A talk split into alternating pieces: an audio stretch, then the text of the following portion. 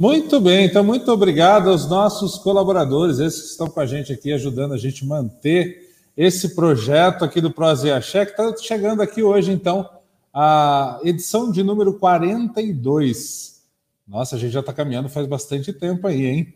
Uh, boa tarde aí, Alexandre Scampini, Caminhos Anjos de Luz, Rosemary Pavan, Mina Vital, quem mais está por aqui? Cláudia Paulino, Vanessa Olivoto, Galera que já chegou, já mandou mensagem aí no chat, muito obrigado, boa tarde a vocês. Lembrando que são vocês que comandam a prosa, vocês podem fazer as perguntas, fiquem à vontade aí para encaminhar nossa prosa para onde vocês quiserem.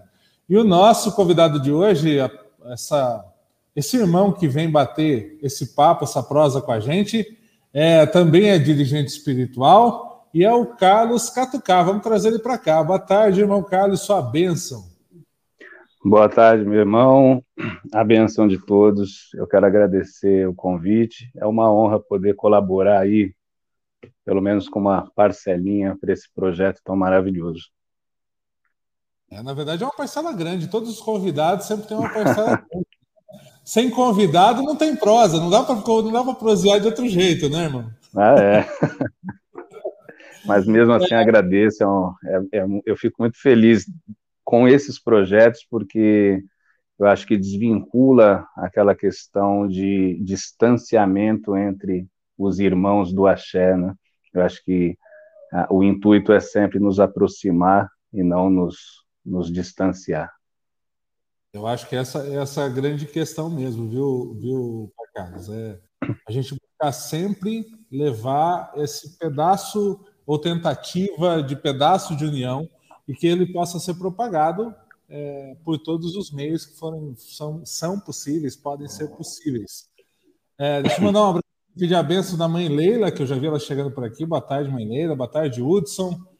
Pai, para quem está chegando ali agora, está meio perdido, não conhece o pai Carlos ainda, eu gostaria que o senhor se apresentasse. Quem que é o pai Carlos Catucá? Vamos lá, eu, eu nasci numa família tradicional umbandista, meus pais carnais são dirigentes de Umbanda.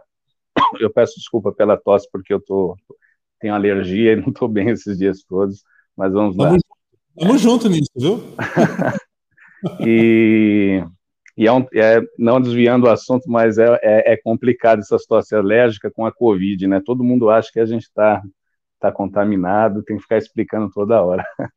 Mas voltando lá ao assunto, eu sou filho carnal de dirigente espiritual, espirituais de Umbanda. Meus pais, é, pai José e mãe Sandra, são dirigentes, estão na Umbanda há cerca de 50 anos, né, abriram a casa deles em 79, fecharam na década de 90, mas eu nasci nesse berço.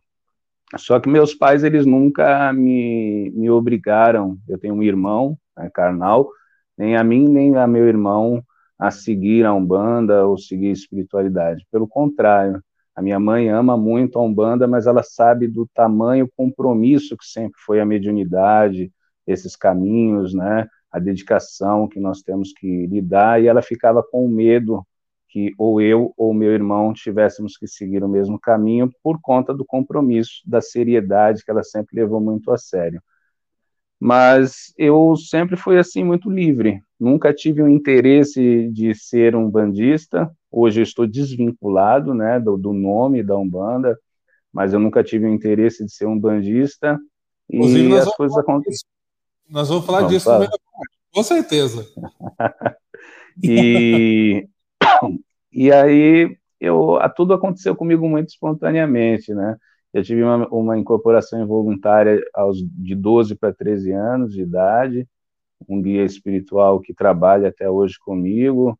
Só que nessa época ele teve, teve a incorporação, é, foi uma coisa que aconteceu. Eu estava numa roda de capoeira, eu estava iniciando na capoeira, e eu lembro que eu tive um apagão, e eu voltei do outro lado, menino, né, de tudo, e o meu mestre, na época de capoeira, veio cheirar minha boca achando que eu tinha bebido alguma coisa, porque eu saí trançando as pernas e tudo. E eu achei que eu estava doente, né? e escondi dos meus pais. Eu não queria ir no médico, eu fiquei com medo, não falei nada. E a preta velha, perdão, da minha mãe, vovó Samaria, ela incorporou num, trabalhos, chamou meu pai, a mim e contou tudo o que aconteceu. E eu fiquei, né? Sabe qual foi, qual foi essa, essa incorporação que teve lá na, na capoeira? Sabe qual? Se foi algum guia ou se foi alguma coisa que não era? Foi, é um guia que trabalha comigo até hoje, seu Zé Pretinho. É, trabalha aí entre a linha. Oi? Ele deve gostar de ah, na, na, esse que trabalha comigo, na vida dele, teve essa ligação, né? Então ele já estava trabalhando, deu, deu os indícios ali, né? Foi uma coisa muito rápida mesmo, ele não ficou ali, só, só tive uma, uma manifestação muito rápida. E, então é, a vovó Samaria falou: Olha, é, eu sei o nome da sua doença, um ar de, de riso, né? E meu pai olhou assustado com aquela situação, que doença, o que está acontecendo? E eu com aquela que moleque, né, querendo, não, vovó, pelo amor de Deus, não fala nada. E ela falou, ah, essa doença, brincando, né, se chama Zé Pretinho, aí vai ter que cuidar, explicou tudo.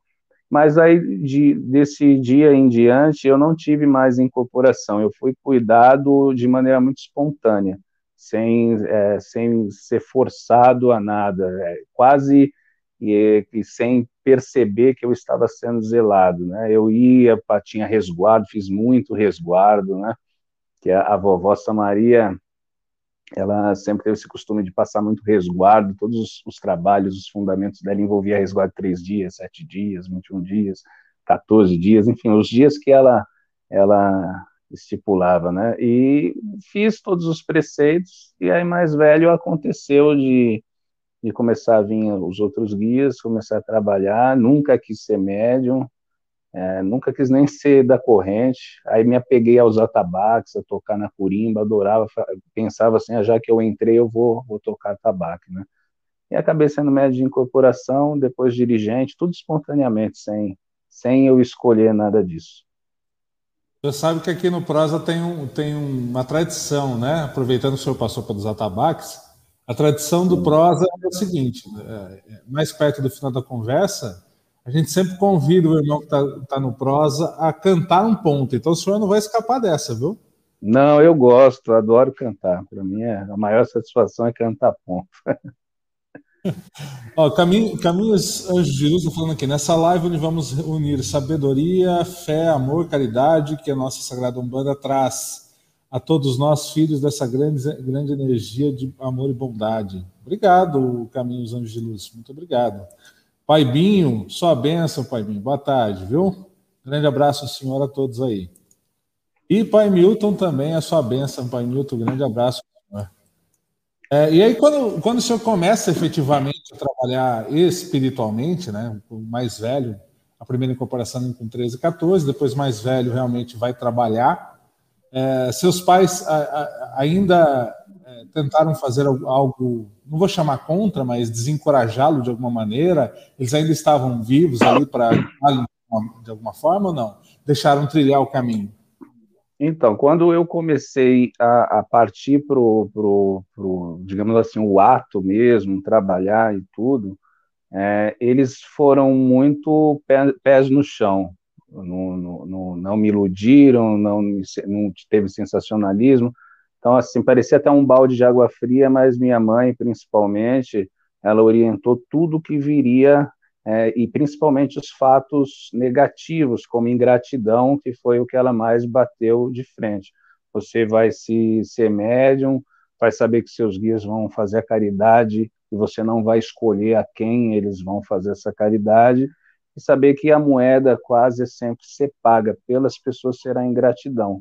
Isso não pode ser um motivo para que você desista. Você tem que se preparar para isso, lidar com a ingratidão não com raiva, não com menosprezo ou com tristeza no sentido de desistência, mas lidar pedindo sempre pela pessoa que ela encontre os caminhos e ela falava que era como entregar um presente. Entregou na mão da pessoa, aí você não tem que saber mais o que a pessoa vai fazer com isso. Ela, ela orientou, principalmente meu pai também orientou, mas o meu pai ele orientava mais as questões dos preceitos, os fundamentos, e minha mãe sempre partiu mais para a conduta, né, para as questões do ser humano, de lidar com o ser humano. Então ela, ela orientou muito nessa questão, falou que é um caminho que, que talvez eu tinha escolhido isso antes de vir para a Terra, né? fechado esse acordo de cumprir essa missão, mas que também teria que se preservar a minha escolha aqui, meu livre-arbítrio. Independentemente se eu fosse bater cabeça com a espiritualidade lá na frente ou não, ela falou que teria que refletir muito. Então eu escolhi, pensei, se é um caminho eu nunca quis, eu nunca cheguei e falei, mãe, eu quero, foram, foi acontecendo, então eu pensei, tinha que ser, eu vou fazer consciente e, e partir com, com essa consciência, com essa estrutura que eles me deram. A sua, a sua missão sacerdotal também é parte deles? É, foi do aprendizado, aprendizado com eles? Então, a, quando eu comecei essa fase, eles já estavam com a casa fechada. E meu pai, eu me lembro que ele falou: Olha, filho, você vai ter que procurar uma casa, porque não dá para os seus guias ficarem é, dentro de casa trabalhando. Eles precisam atender, eles precisam né, dar continuidade. Então, procure uma casa onde você vai se adequar a isso essas questões. E eu saí à procura. Nessa época, eu conheci minha esposa, que está comigo até hoje e minha esposa também teve questões espirituais. Hoje ela é, é, dirigente, a gente fala dirigente adjunta, uma madrinha, né, uma mãe pequena, digamos assim, mas ela é minha irmã espiritual, não é, não é minha filha. Atua na minha casa, mas não é minha filha. E minha esposa também começou a procurar a casa comigo. E eu lembro que a gente rodou, rodou, a gente não teve afinidade com muita, muitas casas e estava até desistindo já, poxa, não acha algo que, que, que crie né, aquela afinidade com aquele, com aquela egrégora parecida ao que a gente faz. E eu lembro que tinha aqui, eu, eu, eu é, cito isso com muito respeito, muito orgulho, muito orgulho no bom sentido, né, de ter passado por essa casa. Eu encontrei, eu sou de São Paulo, capital, encontrei a tenda de Umbanda Cabocla Flecha Branca, da mãe Beth de Oxum. E lá meu pai levou, né, como, como é, a tradição antiga me levou até lá, conversou de pai, de dirigente para dirigente, irmãos, com a mãe Beth, explicou a situação, falou, olha, estou passando, é, é, estou... perdão, Opa. irmão, caiu aqui, caiu... O que acontece? Ao vivo é isso, ao, né? Vi, ao vivo é isso mesmo. Então vamos lá, vamos consertar. Eu escutei o barulho antes, não, não preveni, vamos lá. Então, tomara que não caia de novo. Se cair, a gente pega. E aí. O, a... o importante Desculpa, é não quebrar. É, o importante é não quebrar, tem que terminar a live. é, a mãe Beth me aceitou, aceitou eu e minha esposa de braços abertos, só que eu fiquei pouco tempo lá.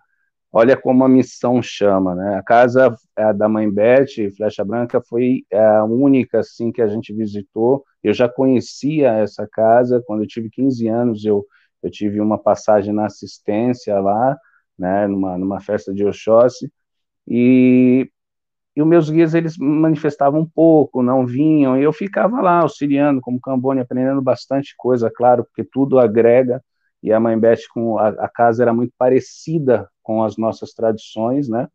É, foi até hoje a casa mais semelhante que eu vi de identidade com o que os meus pais praticavam. E fiquei lá alguns meses, tive que sair por um propósito pessoal. Minha esposa saiu, então meus pais, é, a gente começou a fazer trabalhos no Santuário Nacional da Umbanda, só eu, meus pais e minha esposa. E aí nesse momento foi quando a vovó Samaria ela ela entra na questão de que eu tenho a missão de sacerdócio, tenho que assumir uma responsabilidade de conduzir a mediunidade e as pessoas. E foi passando esse tempo, em 2009 eu fundei a, a, a casa, né? que, que eu fechei esse ciclo, mas na época ela se chamava Recanto das Almas Benditas, fundei a casa, só que basicamente hoje eu interpreto que eu dei continuidade no que vovó Samaria fazia através do meu mentor. E vovó Samaria, ela sempre foi a, a, o guia que era a anciã da família, né? Aquela que levava tudo à frente, que amenizava, era a mentora mesmo, né? ainda é para nós. Então eu fundei a casa em 2009. Vou mandar aqui boa tarde, Ana Bastos. Boa tarde, Betinha Dias. Betinha Dias que está com samba lá no Spotify, hein, gente? Depois deixa aí, Betinha, o seu samba lá no Spotify para gente para quem não conheceu ainda, ir lá conhecer seu samba. Pai Milton está colocando assim: que bênção, Pai Carlos, a forma como vossos pais ajudaram no vosso caminho espiritual. Nem todos nós temos essa mesma compreensão, aceitação quando decidimos seguir religiões diferentes das deles. No caso do Pai Carlos, no fim, foi ao contrário, né? Porque, na verdade, eles estavam tentando não, não fazer com que não seguisse pela responsabilidade, mas a espiritualidade puxou de volta, falou: não, é aqui mesmo e, e vamos caminhar por aqui. Agora, o senhor, o senhor colocou o seguinte: quando, quando o senhor estava procurando casa, que não estava encontrando talvez ali uma afinidade. É, ao que o senhor atribui hoje, depois desse tanto tempo, essa, essa uh, não afinidade com, com as casas em geral, mas encontrou na, nessa casa? O que, que o senhor atribui depois desse, de tudo isso aí passado? Então, eu acredito assim, não é uma crítica, jamais uma crítica, é, mas a Umbanda, ela vem se tornando uma religião no coletivo com, é, digamos assim, a pouca identidade no sentido de que muita, hoje, principalmente, eu não sei se é a evolução dos tempos, é, isso eu não sei dizer, né, acho que nenhum de nós vamos saber ter, teremos essa resposta, mas hoje é muito comum que cada casa é muito diferente uma da outra. Doutrinas, aspectos, maneira de atendimento, até mesmo a egrégora dos guias espirituais, maneira que se manifesta, enfim, todo esse conjunto, eu acredito que a diferença ficou muito gritante de uma casa para outra. Quando eu era novo, criança, eu lembro que toda a casa de umbanda que eu ia, embora tinha suas disciplinas, as suas doutrinas, porque a gente sabe que a Umbanda não tem um dogma, não tem uma Bíblia, mas é, era aquele meio que padrão, né? Uma coisa padronizada, é, saúde lá porteira, tinha até os pontos eram muito parecidos, as maneiras de trabalho.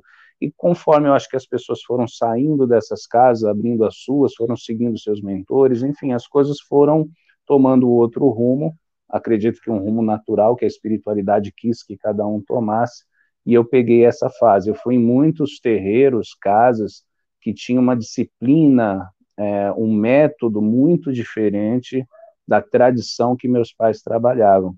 Ou seja, eu acredito muito em algo que se chama aceitação dos guias da casa. Ou seja, não somos nós que escolhemos as casas, são os nossos guias que escolhem a casa. E essa aceitação ou não não significa que a casa é boa ou ruim. Eu acredito que significa o guia está vendo as disciplinas que tem naquela casa e se, se o modo que ele vai trabalhar vai se adequar àquilo. Ou seja, eu acredito que nessas casas que eu passei, não vou ser hipócrita, peguei algumas casas onde a moral dessas casas, a ética eram horríveis, né? então isso não tem nem que se discutir, mas em questão de liturgias, de, de doutrinas, elas não tinham é, nenhum aspecto assim muito semelhantes ao que ao que meus guias sempre trabalharam, do que eu vim. Como eu disse, a única casa que eu encontrei muito próxima, muito parecida, para não dizer quase as mesmas doutrinas, costumes de, de, de guias, né, de, de, de movimentos, de liturgias que tinham nessa casa, de duas pessoas que não se conheciam, eram mesmo, até o método dos guias cumprimentarem, o método de chegarem, então, assim, parecia que, que já eram irmãos da mesma linhagem, mas nem se conheciam, foi a casa da mãe Flecha Branca, da, da mãe Beth de, de Oxum. Então, essa, essa casa foi a que mais teve afinidade. Logo, tem algumas diferenças, tem suas doutrinas, outras, mas era, era quem mais se assemelhava. Legal. É, Alexandre Simões, boa tarde. Babá Francisco, sua bênção, Babá. Um abraço ao senhor aí em Campinas. É, Caminho Anjo de Luz está colocando aqui: olha como é lindo ver a simplicidade dentro da espiritualidade. Que bênção sua história, Pai Carlos. Isso aí. É, e quando o senhor escutou essa, essa uma coisa, o senhor não buscava a espiritualidade, passou a trabalhar a espiritualidade até que a, a vovó é, olhou para o senhor e falou assim: então, é, Carlos, você vai ser dirigente espiritual. Como é que foi esse, essa fase 2, digamos assim? Como é que o senhor então, ouviu como... Então, eu, eu, como eu disse, tudo foi muito espontâneo. a postura que meus guias iam tomando no, no próprio trabalho, já conforme os outros diziam, já levava a isso. Eram hospitaleiros, eram então eles já tinham uma postura de sempre estar ao lado dos mentores da casa e não que eles eram atirados, não, não isso, mas seguindo a disciplina, as regras da casa, mas eles já tomavam uma postura de, de que dava essa margem, né? E quando eu recebi isso daí, essa, essa notícia, é, as claras, assim, da vovó, eu tomei um baque, porque eu falei, poxa, eu não queria ser médium, eu não queria nem estar na corrente, eu não queria ser médium, agora ser dirigente, ou seja, e eu, eu sou uma pessoa que, assim, a missão dada é missão cumprida, né, tá dada é porque tem, tem que cumprir, e peguei, só que eu confesso que no começo eu abri a casa e fui tentando me desviar de banda, sabe, é, eu, eu falava para os meus pais assim, vem comigo, aí montei todo o altar, o congá com, com as firmezas dos guias dos meus pais, aí fiz tudo ali, continuando a, mais ou menos a mesma coisa, pai, abre a gira, não era nem porque eu tinha medo de abrir, insegurança, era porque eu não queria mesmo. Aí meu pai abria a gira, não, eu cuido dos filhos, mas abre a gira e tudo. Até um dia que o meu pai, ele chegou junto assim e falou, olha, eu estou percebendo o que você está fazendo. Você está querendo assim assumir e não assumir ao mesmo tempo. E aí me deu uma dura, falou: se você continuar fazendo isso, nós não vamos mais. Põe na cabeça que agora nós somos uma visita e tudo. Aí teve aquela conversa de pais para filho, porque a gente nunca deixa de ser filho, né? E conversou, aí daí eu passei a assumir tudo de vez. Mas aí fiz com muito amor. O amor eu acho que é maior do que qualquer qualquer sentimento, outro sentimento de medo, de, de uma possível rejeição. Né? Aí o senhor começa, então, efetivamente, a estar à frente de uma casa até então denominada como Umbanda. E aí, Isso. como é que foi esse período aí de Umbanda do Pai Carlos? Foram, como dirigente, 11 anos, como um bandista, digamos assim, 20, 23 anos. Eu não deixei de ser um bandista, né? Ela tá, é. ela é minha estrutura, tá? Na Só verdade, que, assim... era, uma das perguntas, né? Porque, assim, Sim. quem acompanha o senhor como eu acompanho, né? É, vi um vídeo do senhor há um tempo atrás, né? Falando assim, ah, é. Tá nomenclatura de Umbanda, né? A gente vai até aprofundar um pouco nisso depois com, uma, com as perguntas. Mas é interessante né, você falar assim, não deixei de ser um bandista, ela, a estrutura do, do, do negócio ainda ela continua dentro do senhor. Sim, é, a, ela é minha estrutura, é ela que me fez, digamos assim, nascer, é, não estou falando ritualisticamente falando, estou dizendo espiritualmente falando. Foi uma mãe que me acolheu, que me educou, que me criou a ser médium e a ser dirigente. Então, para o resto da vida, acredito que eu vou ter uma postura como dirigente, como médium, que a, a Umbanda me ensinou. A questão de eu me desligar da Umbanda são vários, vários e vários motivos. Alguns que me incomodam, outros que, que eu penso assim, o incomodado que se mude. Eu não tenho o direito de querer, é, de repente, abrir, eu pensei nisso, montar uma vertente de Umbanda, e talvez passar o ar de que eu esteja confrontando toda uma religião. Eu não quero isso. Eu fiz bons amigos, tenho bons irmãos, pai Joãozinho é uma pessoa que, que a gente é, tem um carinho um pelo outro, é, é a mãe Sueli, a mãe, a mãe Beth, que me acolheu, enfim, eu tenho diversas pessoas amigas e eu não quero passar, embora sou visto muitas vezes como uma pessoa polêmica, eu não quero passar essa questão de confrontar. Já confrontei muita coisa. E eu acho que a maturidade vai vindo, vai chegando cada vez mais, porque a gente sempre tem o que amadurecer, sempre tem o que refletir. E eu pensei assim: eu não vou fazer uma vertente é, para, de repente, as pessoas entenderem que eu estou querendo afrontar os demais. Eu sou uma pessoa que busca muito, eu não leio. As pessoas às vezes acham que eu sou uma pessoa que leio muito. Eu gosto de escrever, mas ler, eu, eu nunca li um livro, porque eu não tenho paciência para ler, eu sou um pouco ansioso para ler, eu vou pulando, né? Aí quando eu vejo, já deixei o livro no meio do caminho. Então, é, é eu sou uma pessoa que eu gosto muito de diálogo, de conversar. Eu absorvo muito mais fácil dentro de uma conversa.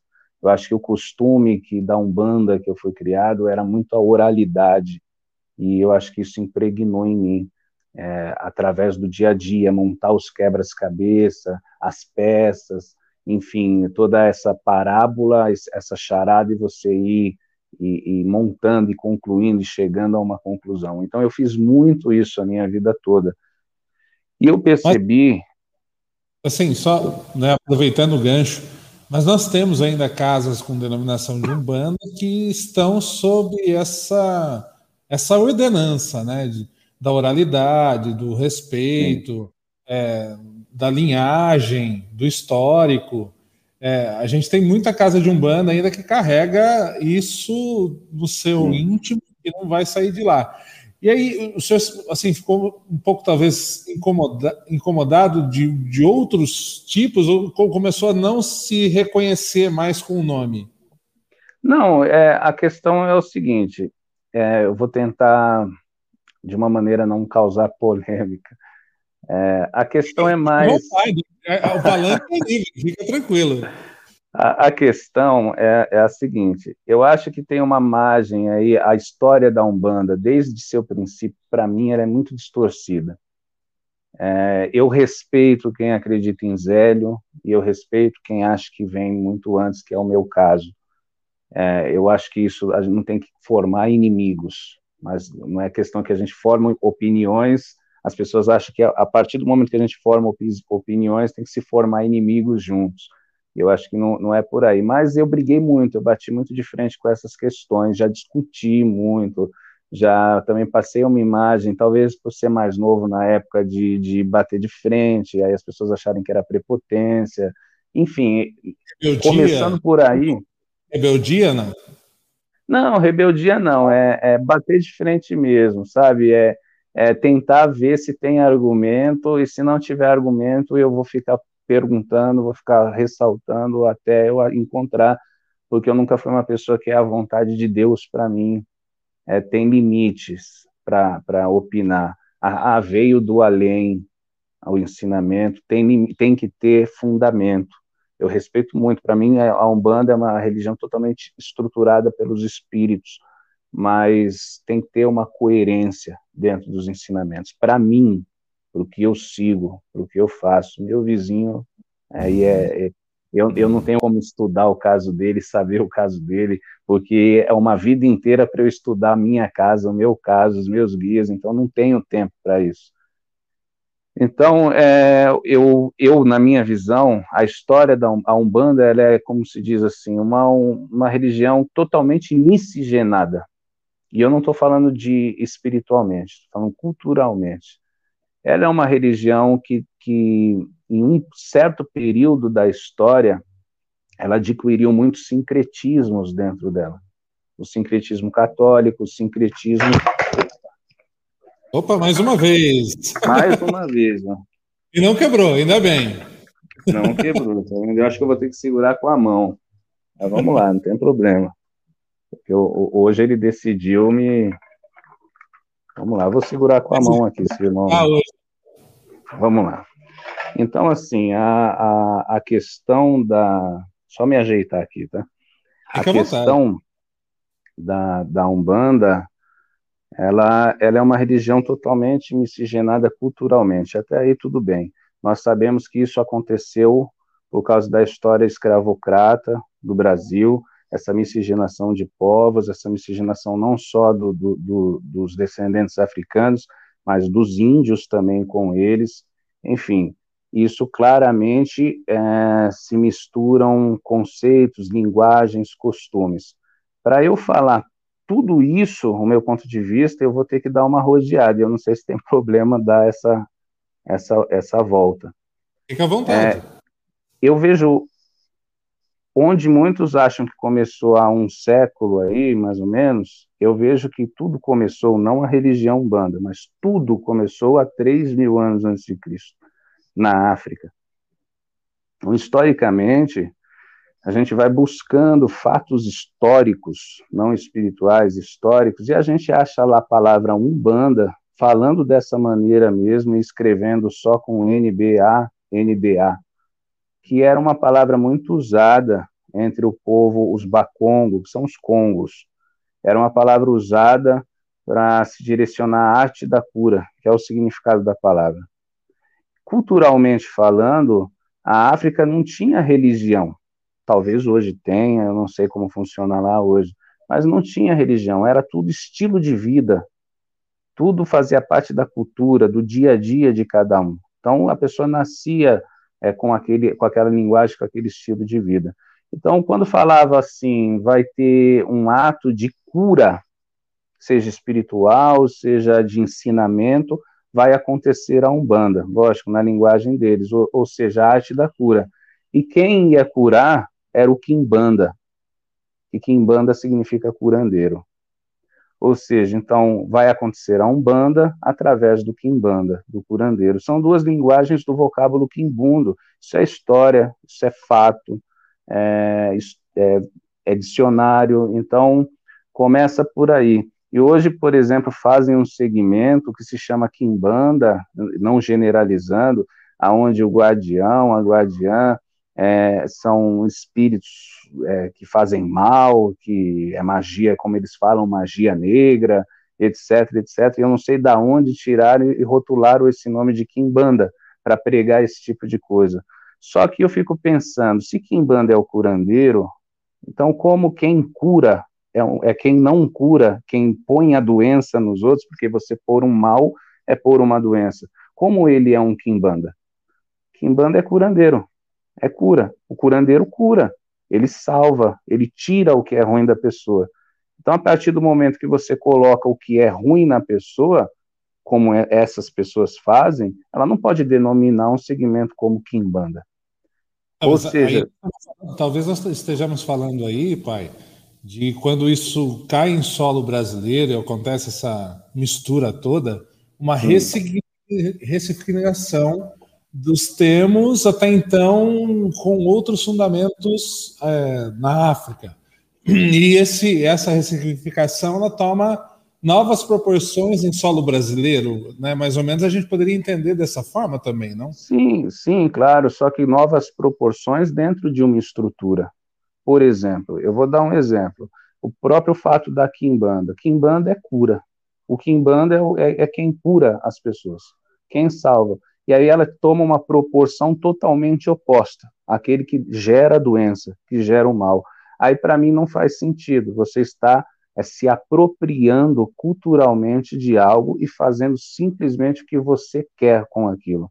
Ou seja, eu pego uma palavra lá do, do da França e uso essa palavra, me aproprio dessa cultura e falo assim: ah, eu estou aqui no Brasil, eu faço o que eu quero com ela eu, eu penso que há um, um, tem que haver uma sensibilidade. Se a pessoa ela quer cultuar espíritos que fazem mal, não custa nada ela pôr o nome que ela quiser. Ela não precisa se apropriar de uma cultura, de uma palavra que significa curandeiro, de, uma, de um propósito que se leva à cura e simplesmente distorcer todo esse fundamento. Porque é, essa estrutura se formalizou no Brasil em cima dessa cultura africana e dessa cultura indígena, mas vamos falar da cultura africana. E a partir do momento que você fala assim, ah, eu sou de uma religião que se chama Kimbanda, e ela é um segmento de matriz africana, você não pode ressignificar isso. Você tem que respeitar a matriz, porque você já está saindo da matriz. Ou um segmento afro-brasileiro, mas você está é, desestruturando toda, toda essa parte afro para fazer o que você quiser. Então eu não eu não tenho, eu não concordo com isso. Usa tem tantas palavras em português, tem tantas palavras que pode se usar. Escolhe uma e faz, mas não distorce uma cultura bonita, porque o africano ele já passa o mal do racismo, ele já é tudo que ele faz é visto como negativo, é visto como ruim. Aí a pessoa pega, se apropria de algo tão bonito, de uma cultura tão linda, para manchar, colocar mais negativa ainda. Claro, eu não estou generalizando ah, o segmento de Kimbanda, eu estou falando quem faz isso. Ou seja, é, ela está colaborando com o racismo, com o preconceito, com outras situações. E a cultura africana, que é uma grande estrutura aqui no Brasil, é uma cultura linda. Por exemplo, os bantos mesmo, eles não, eles não têm, são mais de mil tribos, e eles não têm nenhum segmento, nenhuma crença que faz mal a alguém. Não eles. E como que a gente vai pegar um povo, porque o banto tem essa característica muito forte, que não é capaz de espiritualmente ter algo a fazer mal para alguém, e, e, pegar logo o, o, significado do curandeiro, quimbanda, e usar para fazer mal, entende? Então eu acho que ressignificar tem que ser em cima de uma estrutura, aí tudo bem, você não está se apropriando. É, isso acontece mesmo como aconteceu com a questão da Umbanda, mas ressignificar distorcendo, eu não concordo. Senhora acredita que Umbanda também ela foi ressignificada e distorcida quando ela passa por Zélio? Não, distorcida, eu, eu não estava lá, não, não sei a intenção do Zélio, não estou desmerecendo ele jamais.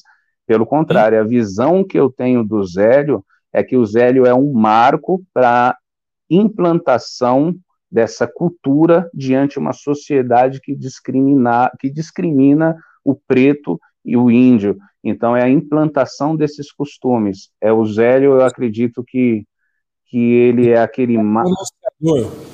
Digamos a Desculpa, ideia do anunciador, que anunciou, talvez esse nome, oficializou. Exatamente. Isso. Sim, olha, vamos, vamos fazer uma coisa bem prática, uma, usar uma linguagem bem prática. Imagine em 1900, 1908, no meio de uma guerra católica espírita, dois poderes brancos, é, um preto sair ali da, da, que tinha acabado de sair entre aspas da escravidão e falar, olha, eu estou fundando uma religião, estou anunciando, ele ia ser, ele ia, ele ia apanhar ali no meio de todo mundo. Então, é, é usando português claro, é isso. Então, precisou é, é do, do, da, do branco para dar voz a uma cultura é, e mostrar que através de um branco essas culturas poderiam se miscigenarem. E eu acredito que isso se trata de uma estratégia até da espiritualidade. O que eu não concordo é dizer que um branco e um espírito, com todo respeito, fundou algo que é totalmente baseado na cultura do preto. Eu acho isso uma apropriação. Eu vejo o Zélio como um anunciador, como você disse, é, e uma pessoa que tem todo o mérito de fazer a Umbanda ser construída como religião. E ele merece esse mérito, ele merece todo o respeito, pra, a toda a gratidão dos umbandistas. Mas a gente não pode esquecer é, de um detalhe, que as pessoas falam assim, mas não existia um nome Umbanda antes de Zélio, não tinha nenhum registro de culto com esse nome. E as pessoas têm que entender que para elas compreenderem tudo isso, elas precisam sair do pensamento baseado na Europa. Porque o preto, o africano e o vermelho, o índio, eles sempre tiveram uma cultura de não denominar nada. Não tinha. É, é, hoje tem, mas não tinha na época assim: a minha religião é fulana, o que eu faço é ciclano. Então, as palavras, elas, é, as palavras que eram mais usadas se fixou dentro de um modelo europeu por causa da escravidão dos brancos, dos portugueses aqui no Brasil, é, como título. Por exemplo, a Jurema Sagrada. Jurema nunca foi o nome da religião. Jurema era, era árvore. Então, o índio, ele, ele, ele pegava e fazia o culto a Jurema. Então, ele, ele cultuava a árvore de Jurema, ele bebia a, a bebida que saía da raiz da jurema, ele dançava jurema, ele fumava o cachimbo, o catimbó, né, que é, que é o cachimbo, a jurema. Então a palavra jurema era falada muito. E quando chegou os modelos, o molde europeu, o que eles mais escutaram foi o que ficou rotulado, jurema, aquilo é jurema. E aí, claro, o índio adotou, as pessoas adotaram e se tornou a religião de jurema sagrada. E eu acredito que a Umbanda, como aconteceu com o Candomblé, foi a mesma coisa. Ninguém chegou e deu um título, olha, esse aqui é o Candomblé. Era lá, se eu não me engano, se tiver algum candomblecista aí presente, pode me corrigir, mas era, se não me engano, a pequena casa do preto, que significa candomblé. Então era uma palavra usada para denominar que ia a casa. É, e essa palavra foi sendo falada, vou para o candomblé, né? Era uma outra pronúncia que eu, que eu não me lembro agora, mas que virou candomblé, e aí a, as pessoas denominaram como can, candomblé. Então não foi uma questão assim de estou fundando algo que se chama assim. Foi tudo muito espontâneo. É essa a minha visão, mas essa não é uma hoje não é mais uma briga minha, né? Justamente porque eu me desrotulei. É, pai Eduardo Perales esteve com a gente aqui semana passada. Um abraço, pai. Sua bênção, um grande abraço. E aproveitando que o senhor está aí, deixa de passar, pai Carlos. O pai Joãozinho mandou uma mensagem no WhatsApp, né? Mande um abraço para o pai Carlos, meus respeitos a ele. Eu tenho certeza que vai estar uma prosa boa, estou no terreiro, mas é, não deixa de passar minha, minha mensagem, meu recado para ele. Então fica aqui o um abraço do pai Joãozinho para o senhor, tá bom? Ah, um grande abraço. Pai Joãozinho é um grande irmão que, que a espiritualidade, a Umbanda me deu. Rodrigo Juca, boa tarde, benção, Pai Juan, benção, Pai, pai Cacutá. Boa tarde, Juca, grande abraço. Oxalá abençoe a todos nós sempre. O Marcos, ó, Marcos está colocando aqui, Umbanda magia da cura. Dessa palavra deriva a palavra Kimbanda, curandeiro, língua quibundo, dos antigos povos Bantu e Angola. Isso que o senhor estava falando agora há ah, pouco. Né? Marcos Quiritauá é meu futuro, eu já considero pai, né? Eu sou um, um Dumbi do Candomblé Congo Angola, não iniciado ainda, então ele é meu futuro pai aí do, da nação Congo Angola. A bênção, né, pai? A bênção, pai, então, ele até colocou, colocou aqui, ó, Candombelê, junção de palavras, é. pequena casa de iniciação de negros. Exatamente. O pai é o pai Kiritauã, o Tata Kiritauã é um grande é, é, conhecedor, né, historiador nessa parte dos bantos. Aprendi muita coisa com ele, nos diálogos com ele. A Vanessa, tem uma pergunta aqui da Vanessa um pouquinho mais para trás, depois a gente já volta nesse assunto de novo também. Pai, o que você acha da rotatividade dos filhos dentro das casas de Umbanda, ou dentro das casas espirituais, como o senhor quer? A rotatividade, se eu entendi certo, é mudar, migrar de casa para casa? É, ficar lá pulando de galho em galho, entra em uma, ah. sai, vai para outra, e sai de uma e vai para outra. É um, é um aspecto assim complicado de, de se dizer, porque a gente não sabe o motivo se encontraram tantas casas ruins assim, né?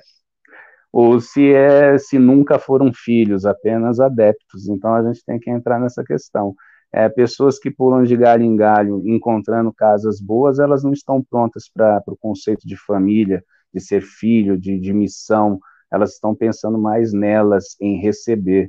Então, essas pessoas elas precisam voltar para a assistência, serem consulentes. É ali que eles recebem e vão para casa. Aí eles podem ir de terreiro em terreiro, né?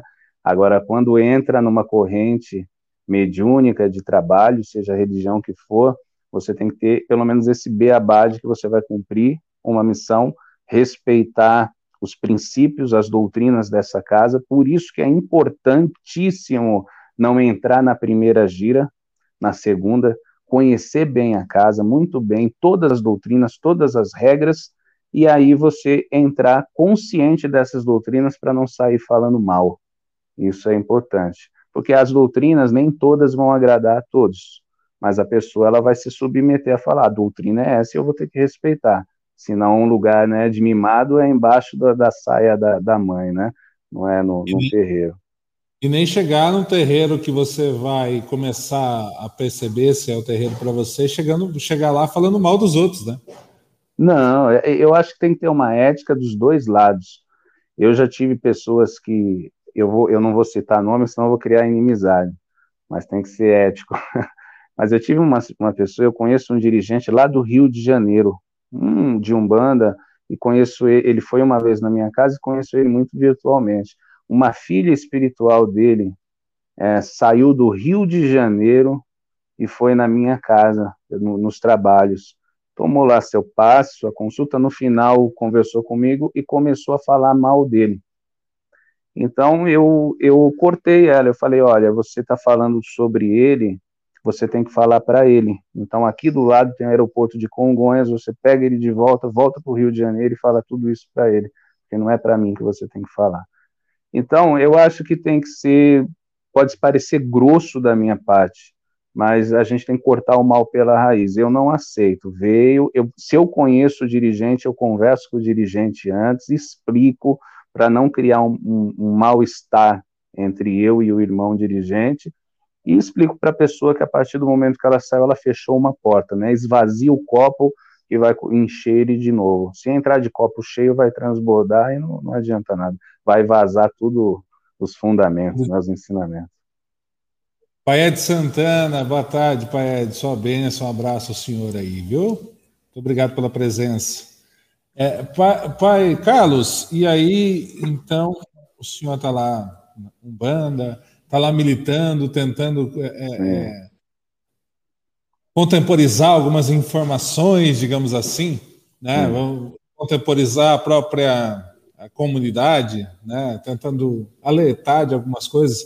O que nessa época o senhor mais via assim, que assim, a gente precisa mudar esse entendimento, repensar isso aqui, olhar para cá? Qual, quais eram as fontes assim que o senhor é, é, olhava ou olha né, até hoje, porque não deixou de existir, estão aí, que Sim. são fontes de alerta, coisas que a gente precisaria, enquanto comunidade, olhar de novo, revisitar?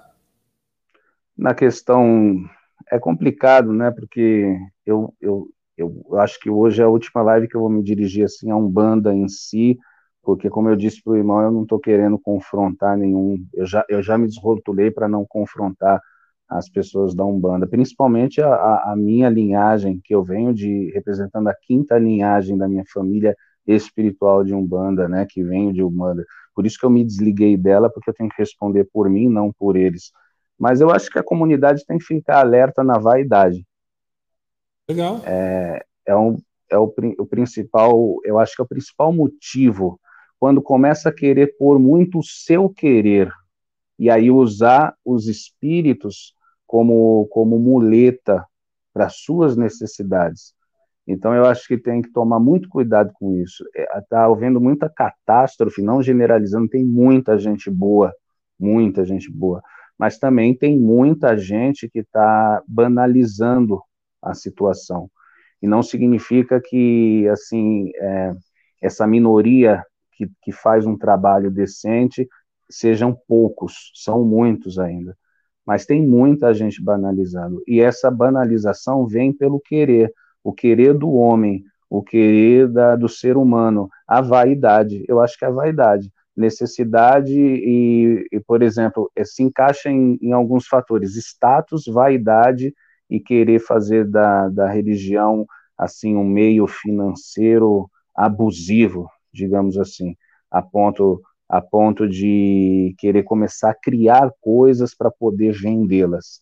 Então eu, eu acho que tem que tomar um, um cuidado com a vaidade, é, dirigente não querer ser famoso, saber que vai fazer as coisas pela Umbanda como um, um favor, uma gratidão a uma religião que ampara a todos. Mas quando coloca muita vaidade, muito querer, eu vi lá do terreiro do vizinho, vou pôr no meu também, e aí deixa de escutar a sua espiritualidade, que eu acredito que tudo que vem de um guia espiritual vem com simplicidade, porque eu aprendi que a Umbanda é uma religião de doação. Se você doa, você não quer muito para si. Então, é o que eu sempre quis da Umbanda foi é, potas para que eu pudesse trabalhar a minha evolução. E eu acredito que as pessoas precisam parar com esse conceito de vaidade, de querer demais, né? Eu acho que até o que o senhor traz aí, ele é aplicável, claro, a Umbanda, é, mas se a gente olhar, ele é aplicado a qualquer conceito espiritual ou espiritualista. Né? Em todo, a gente sabe que em, todo, em toda e qualquer ramificação é, desse gênero, ou, enfim, de religião, né, que tem essa função de religar o homem ao seu sagrado, seja ele da forma que for, todos esses conceitos que o senhor traz, né, que o senhor é, coloca, eles são é, ervas daninhas de qualquer tipo de conceito, de qualquer hum. tipo de ramificação. é, haja visto fatos históricos crísticos né, que derrubam as bancas uhum. na frente dos templos, por exemplo. Né? Então, eu Exatamente. acho que isso é uma reflexão interessante para assim, para a Umbanda, claro, né, nesse, nesse momento que o senhor desvincula lá por essas questões, digamos assim, mas também traz uma reflexão em relação a qualquer tipo de atividade espiritual, espiritualista, religião, é, onde entra a vaidade, onde entra o poder, onde entra a ideia de, de famas, né, uma fama pura e simples por vaidade, ela, ela acaba, acaba sendo um convite para uma queda, né? No fim das contas é isso, né, pai? Não sei se eu concordo com o que eu estou falando. Concordo absolutamente com, com tudo isso. E é o que eu enxergo como não a queda da Umbanda, porque a Umbanda é muito maior que isso, sobreviveu coisas muito maiores que isso. Nenhum ser humano aqui é capaz de, de derrubar a, a Umbanda. Mas a queda de, digamos assim, do nome dela perante a sociedade. Porque, por exemplo, a gente clica lá no nome de um guia, Umbanda no YouTube, vem muita banalização. E essas casas existem, elas não estão só na internet, elas existem. E eu vejo muitas pessoas que me procuravam na época, né, que eu me rotulava muito, começando ainda me procuram para falar de Umbanda, e falava assim, não, mas eu vi um terreiro que faz isso, coisas de marginais mesmo, coisas é, é, que saem da ética, é, coisas que, que colocam um, um fiel como um, um marionete, então vinham já já colocando a situação assim concreta. Ah, não, mas eu não gosto por causa disso. Aí tem que vir todo aquele sermão explicar, a pessoa adora, mas é de certa maneira é um desgaste, porque é sempre um sermão enorme que a gente tem que dar para a pessoa tirar aquela, aquela imagem ruim. De certa maneira, a gente pode falar que o senhor, assim, para essa desvinculação, digamos, o senhor é, assim, cansei de talvez de, de, mesmo que eu pudesse aqui ficar segurando a bandeira umbanda como sendo uma casa séria, né? Eu até ia te colocar essa pergunta, né? Assim, então não seria motivo de senhor segurar a bandeira da umbanda, já que a gente tem tantas outras Aí você vai me falar, é porque eu cansei, né, talvez, de ficar segurando essa bandeira ali sozinho e talvez lutando contra todo esse tipo de coisa. É, essa bagunça, talvez, desse, do nome Umbanda, e aí acabei me desvinculando. Mais ou menos é isso o caminho? Não, eu vou, eu vou dar duas razões. A primeira, que eu acho que é um pouco óbvia. Como eu disse lá no começo, a Umbanda, eu não sei se ela sempre foi assim, eu não estou criticando, não quero fazer o papel de que eu desrotulei e agora eu vou malhar a Umbanda. Pelo contrário, eu vou carregar uma gratidão com a Umbanda para o resto da minha vida. E tudo que a Umbanda me estruturou até essa busca que eu estou indo pelo candomblé, por missão, através do, do, do Tata Kiritawá, que, que acredito que está acompanhando, é, é, foi uma coisa que os guias me, me, estruturaram e me levaram a isso. Ou seja, então a, a Umbanda ela tem uma participação em tudo na minha vida, não tem como renegá-la e não tem como deixar de abraçá-la e vou continuar abraçando qualquer causa que algum irmão trazer da Umbanda e o que eu puder ajudar, eu vou ajudar como maneira de gratidão. A questão, a primeira questão que eu acho que é óbvia, como eu disse, a Umbanda ela, ela não tem uma identidade única de uma religião. A gente pega o candomblé, por exemplo, a gente sabe que tem várias nações, mas que essas nações, falando de um candomblé sério, de raiz, essas nações são baseadas em suas, em suas raízes, que seriam como se fossem tribos, né? Suas raízes e isso é seguido rispidamente. Então você vai numa raiz de candomblé e fala o nome daquela raiz, e se você for no Rio de Janeiro, for na Bahia, em qualquer lugar, você vai identificar aquela raiz. E assim por diante. Na Umbanda não tem isso, você não consegue uma identificação, isso não é uma crítica. Talvez existam diversos motivos para que a Umbanda não tenha isso. Então acaba que o nome Umbanda ele fica meio que um, a critério de falar assim, ah, nós somos um grupo de pessoas que vestem branco, usa fio de contas, incorporam guias no arquétipo de índio, de descendente africano e entre outros arquétipos, fazemos o amor à caridade e aí se rotula Umbanda. Então eu estou fazendo mais ou menos o óbvio, já que é para eu responder pela minha casa, pelo que eu faço, então eu prefiro tirar o nome Umbanda para as pessoas toda hora não, não, eu não ter que ficar respondendo sobre a casa dos outros. É, falando o tempo todo para as pessoas, não, porque fulano faz assim, mas aqui é assim. Então eu, eu, eu decidi, o primeiro ponto foi esse, uma questão óbvia, já que a Umbanda, cada terreiro é sua doutrina, tá, cada terreiro tem a sua identidade, e usa um nome para identificar que faz amor, fé e caridade, digamos assim, é, eu prefiro, então, desrotular o nome para deixar uma coisa mais objetiva, mais direta. Então, aqui é a casa do, do, do, do Carlos Catucá, desculpa, do Carlos Catucá, do segmento tal, e o meu segmento, eu vou falar mais para frente, se tiver oportunidade, não sei se... Claro, nós, vamos, nós vamos chegar lá.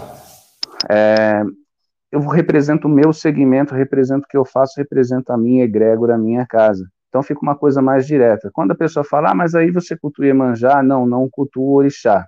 Ponto. Eu não tenho que falar por quê, e eu não tenho que ficar me comparando, ah, mas na Umbanda cultua o terreiro lá, então, porque lá é Umbanda, porque lá cultua. Então é uma coisa meio que para ser objetivo.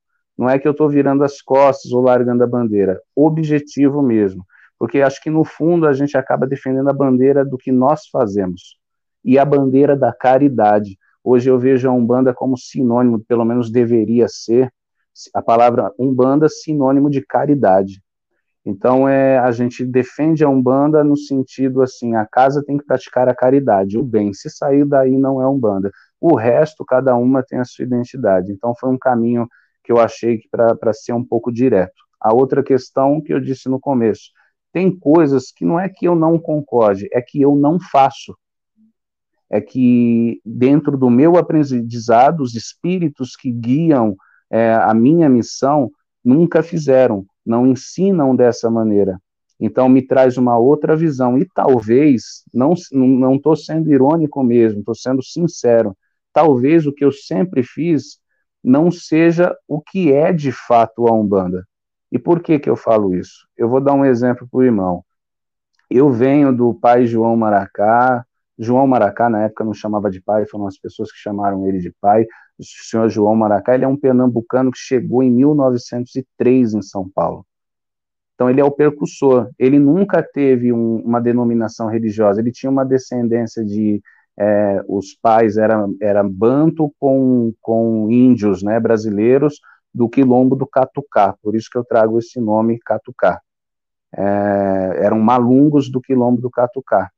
E por causa desse movimento todo político da época, ele se deslocou para São Paulo, ainda novo, e aqui é, as coisas foram acontecendo e ele desenvolveu um trabalho espiritual, incorporava o caboclo dele, é, caboclo Uruamã, Uruamã, incorporava o caboclo dele e, e, fazia aqueles, aqueles benzimentos com ervas, cantos, segurando uma, um maracá na mão.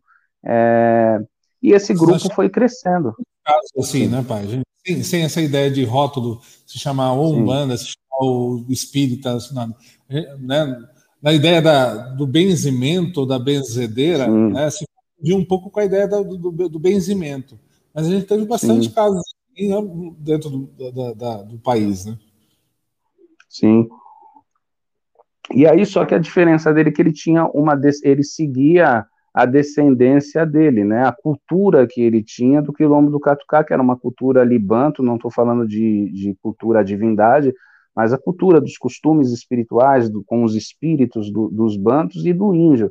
Então ele trouxe, lógico, né, do catolicismo popular, que foi uma coisa que adentrou a casa e o costume, acredito, de 90% do, dos brasileiros. Então ele trouxe essa questão sem nome, sem nada, incorporava o caboclo, daqui a pouco esse grupo foi crescendo, e aí veio um preto velho, aí vai vindo outro guia, e assim por diante, como a gente sabe que a, a, com naturalidade as coisas vão acontecendo.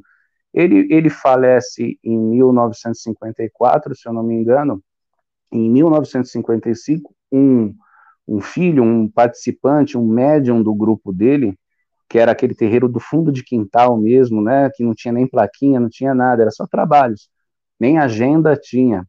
E o médium, ele, come, ele abre uma casa.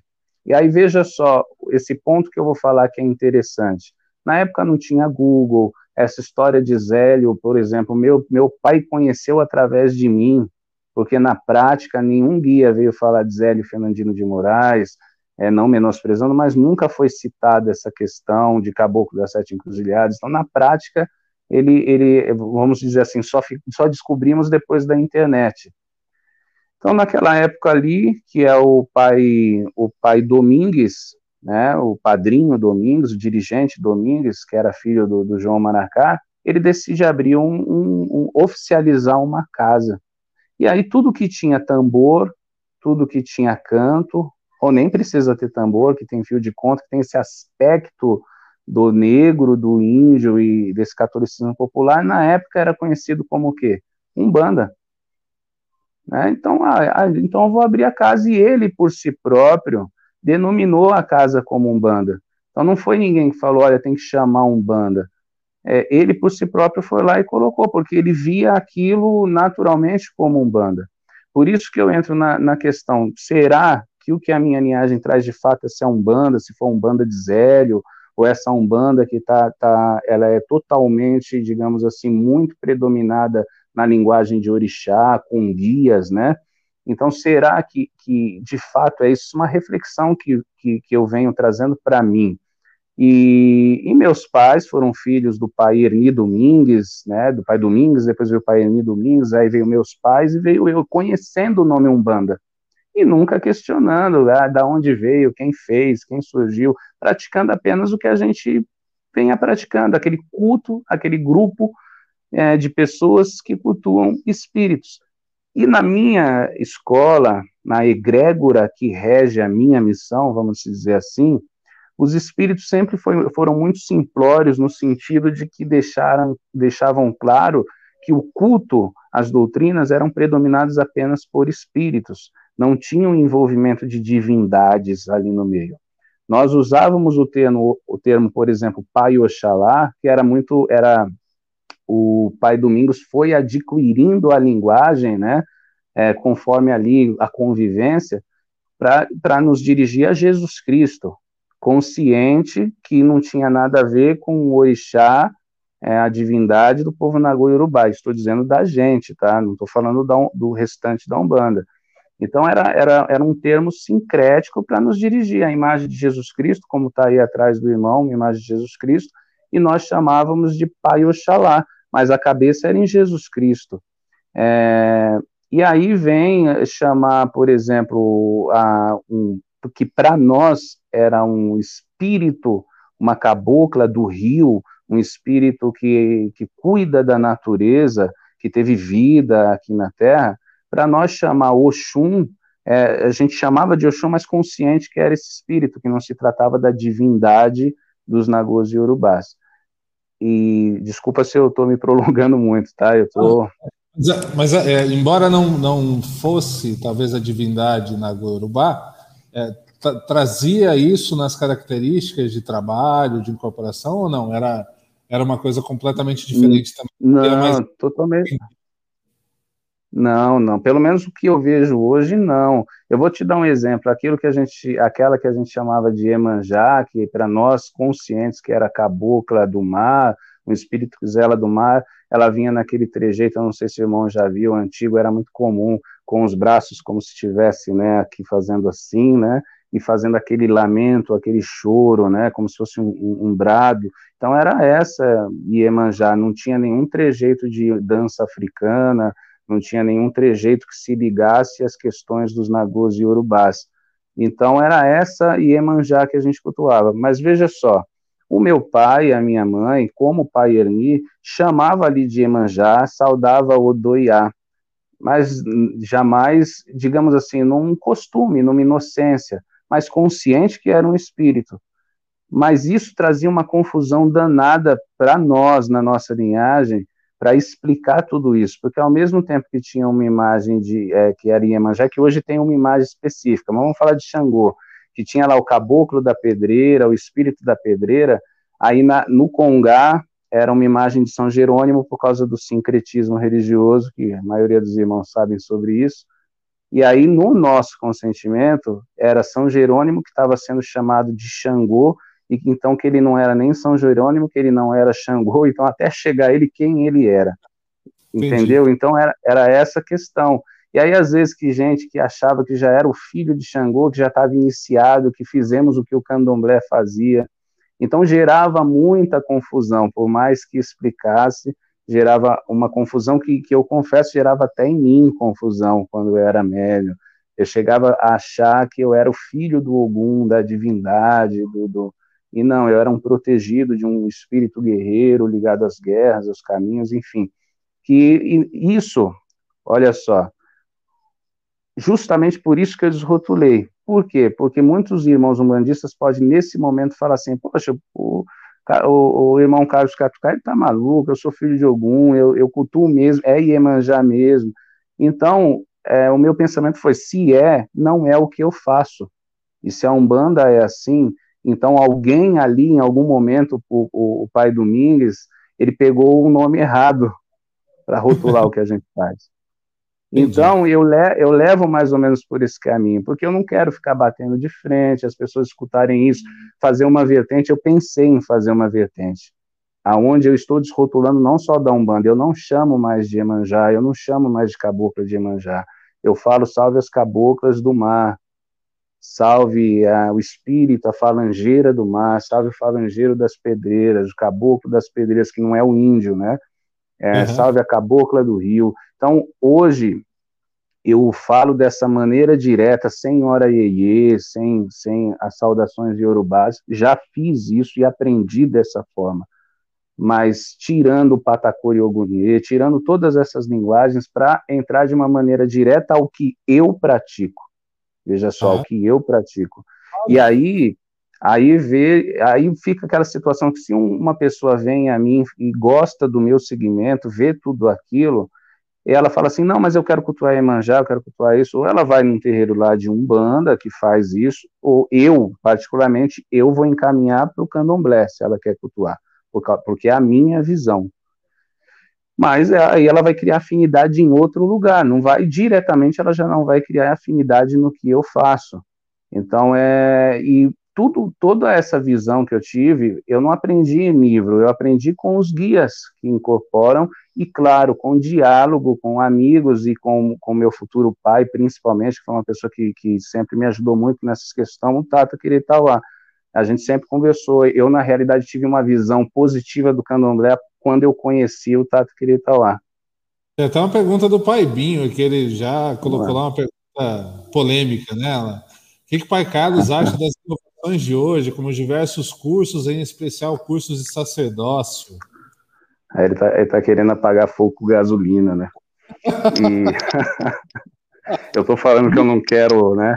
Que eu já não quero mais entrar em briga, ele está me colocando no meio da roda. Então vamos lá. Então, é... vamos, vamos, vamos mudar a pergunta então para uma forma que não seja ah. polêmica em relação a Umbanda.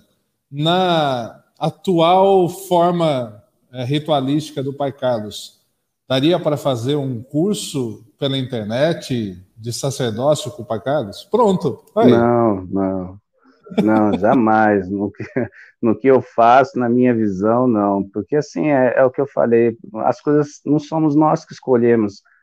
Eu vou, eu vou ser, assim, falar de um modo mais prático. Eu fico imaginando, assim, uma pessoa que nem conhece mediunidade, não é médium, quer dizer, não tem essa missão, nunca é, é, nunca foi tocada por isso, ela está passando um dia na rua e está lá a placa de sacerdócio, sacerdócio em 14, 16 meses, ela passa, ah, que bacana, você é sacerdote. Para mim, não funciona assim. Eu acho que não tem nexo isso daí. E outra coisa, ah, mas o sacerdócio, os cursos que tem, é só para quem já é médium, experiente.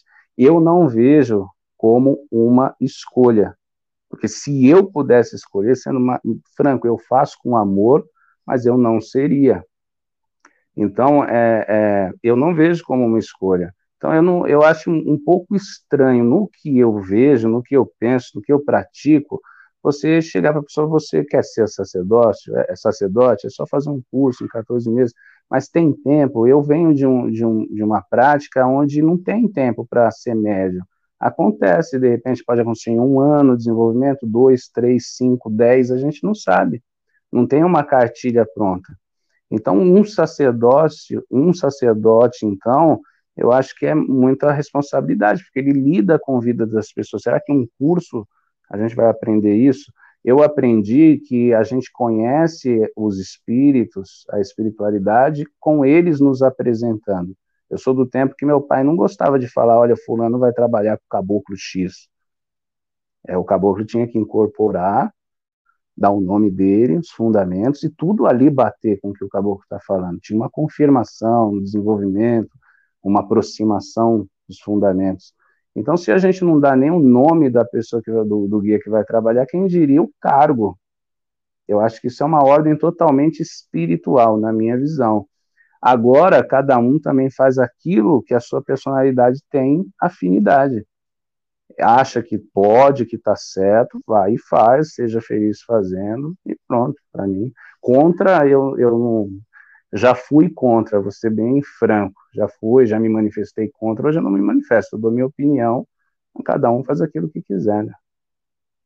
É, se, se, a gente olhar, por exemplo, uma base de curso informativo, não considerando a ideia de sacerdócio, só para ligar com a ideia de tecnologia, uhum.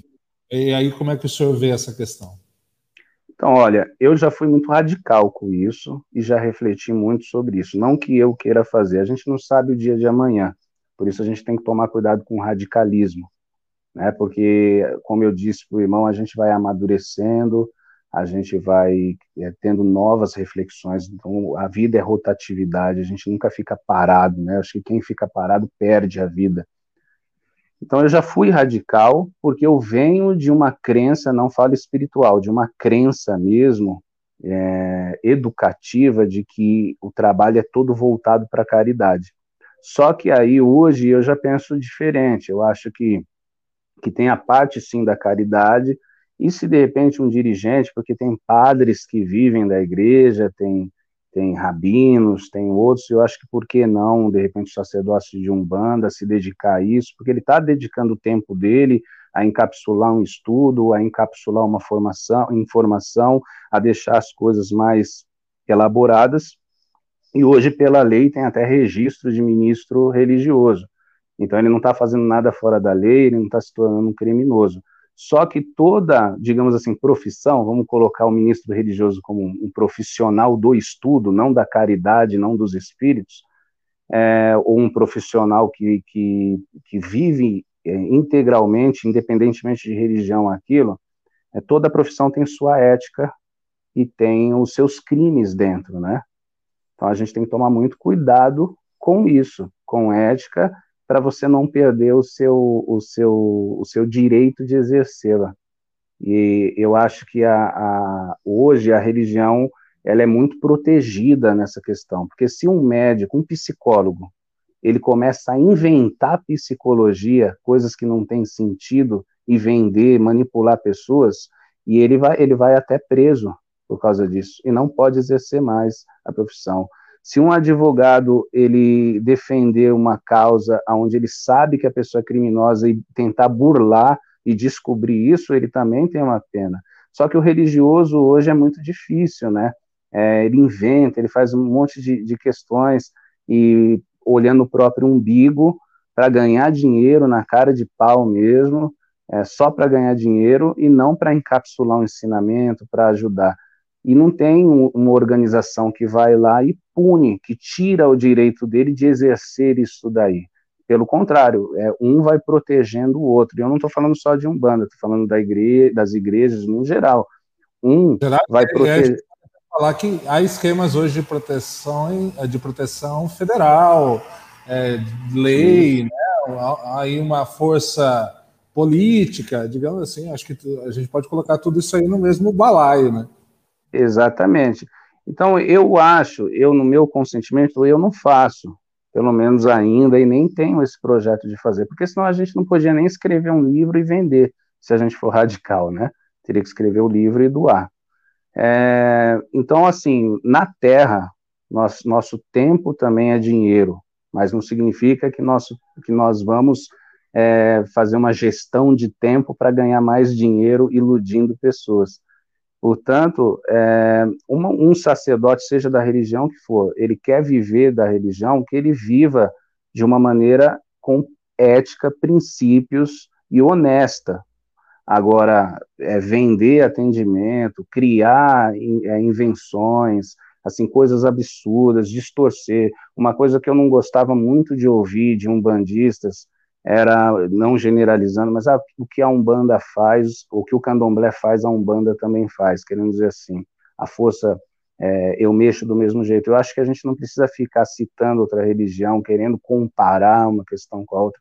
Aí já sai do respeito com então, todo mundo vai lá, inicia 21 dias, é todo aquele trabalho todo à toa. É basicamente isso que está querendo dizer. Já vi gente falar que Umbanda é o candomblé moderno. Então, essas coisas, eu acho que é falta de ética, falta de respeito e ilusão para você ganhar adepto e dinheiro, status em cima disso. Então, pre precisa ter muito cuidado. Quem for fazer, eu acredito que tem que se vigiar muito para não sair do caminho. A Cláudia Paulino está falando que sabe as palavras, tem muitos conhecimentos. Muito obrigado por compartilhar conosco. Uh, Caminhos Anjos de Luz, grande aprendizado. Live de energias boas sentimos aqui. Muito obrigado. Ela continua aqui, Umbanda e o início de tudo. E o Pai Binho, é, sobre aquele assunto de, de curso, né, ele fala, fala o seguinte: a famosa frase antiga só se levanta para ensinar aquele que sentou para aprender no chão do terreiro através de ensinamentos dos guias idôneos. Axé, Paibinho, axé.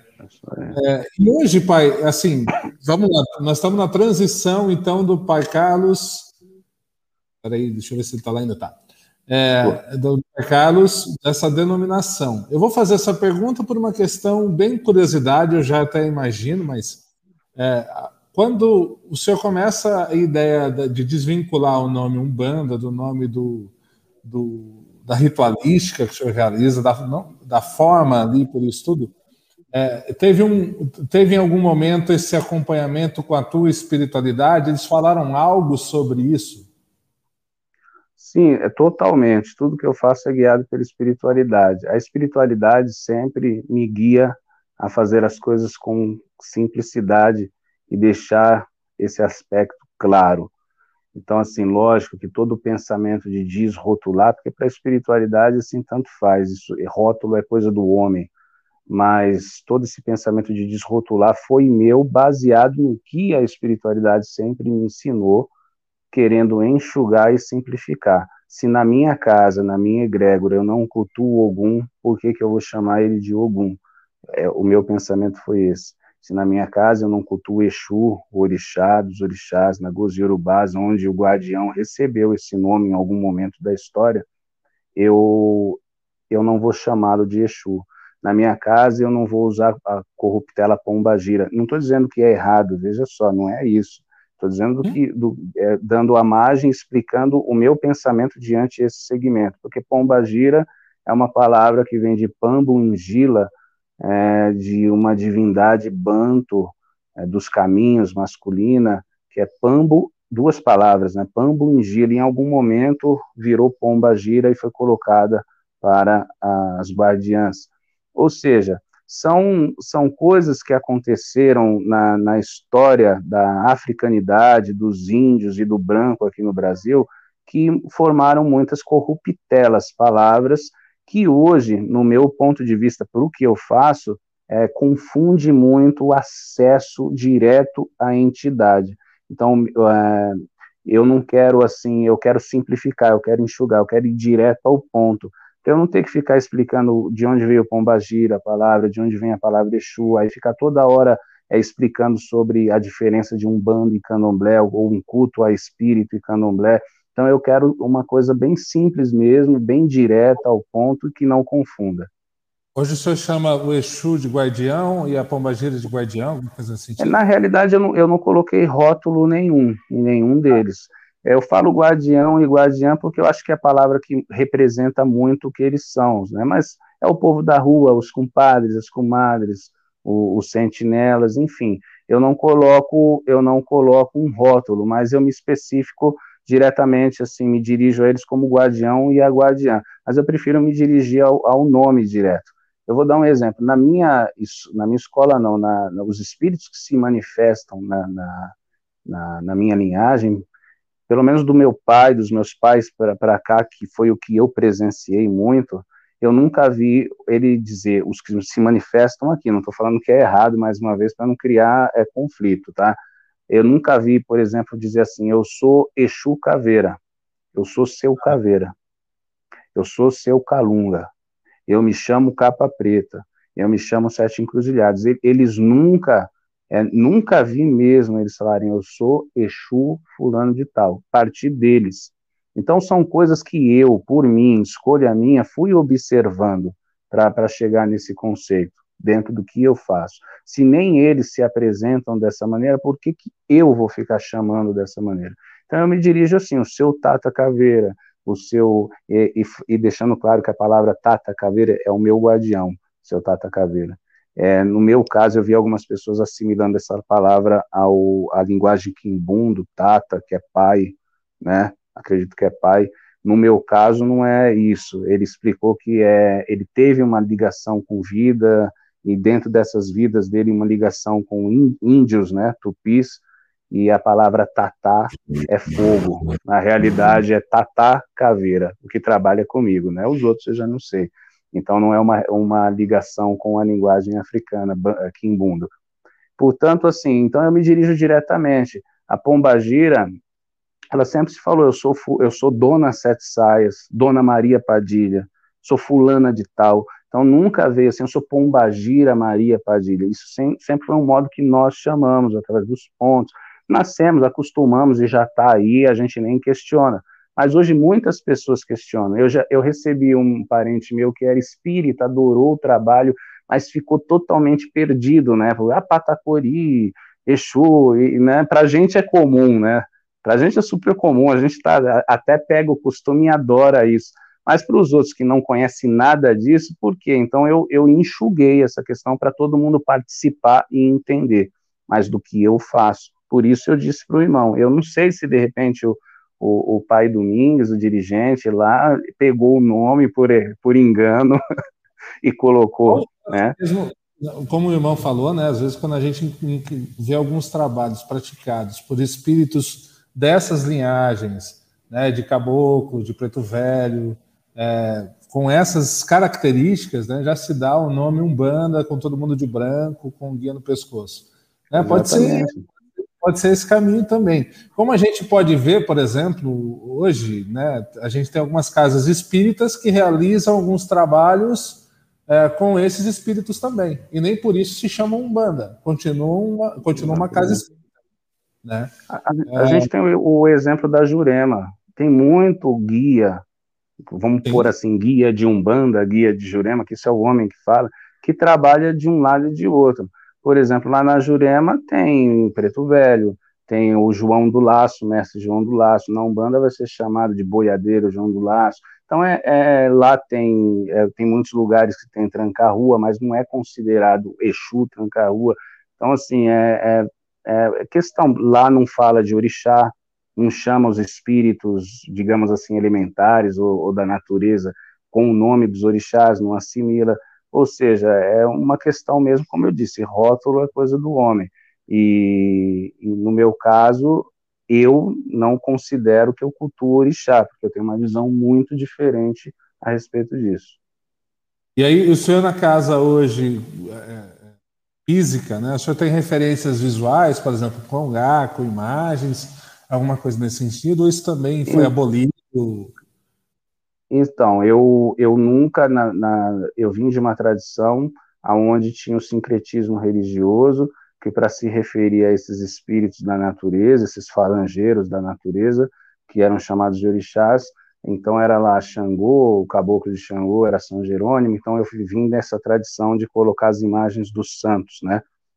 Uhum. Levei elas por, por, por algum tempo e com o tempo, por, por não, não digo orientação dos guias, porque os guias sempre falavam que aquilo ali era pedra e era, era, era não que é, para eles é insignificante, mas cria uma importância depois que a gente cruza. Então, todo elemento cruzado por um guia, ele vira, digamos assim, sagrado, abençoado. Mas para eles não fazia diferença se tivesse ou não tivesse. Então eu fui levando, eu fui juntando essas pecinhas e fui eliminando algumas coisas até o ponto que eu cheguei. É, a nossa casa tem muita fé, nosso principal ícone, né? assim, referência hierárquica maior é Jesus Cristo. Então, é, até o ponto que eu cheguei, a imagem de Jesus, embora é, a comum a gente sabe que tem as suas distorções também, se Jesus foi branco mesmo, mas como foi o catolicismo que trouxe, então é, é, é isso. Mas eu resolvi pôr uma cruz, que teve até uma orientação de um guia para isso, e eu coloquei um caboclo e um preto velho apenas.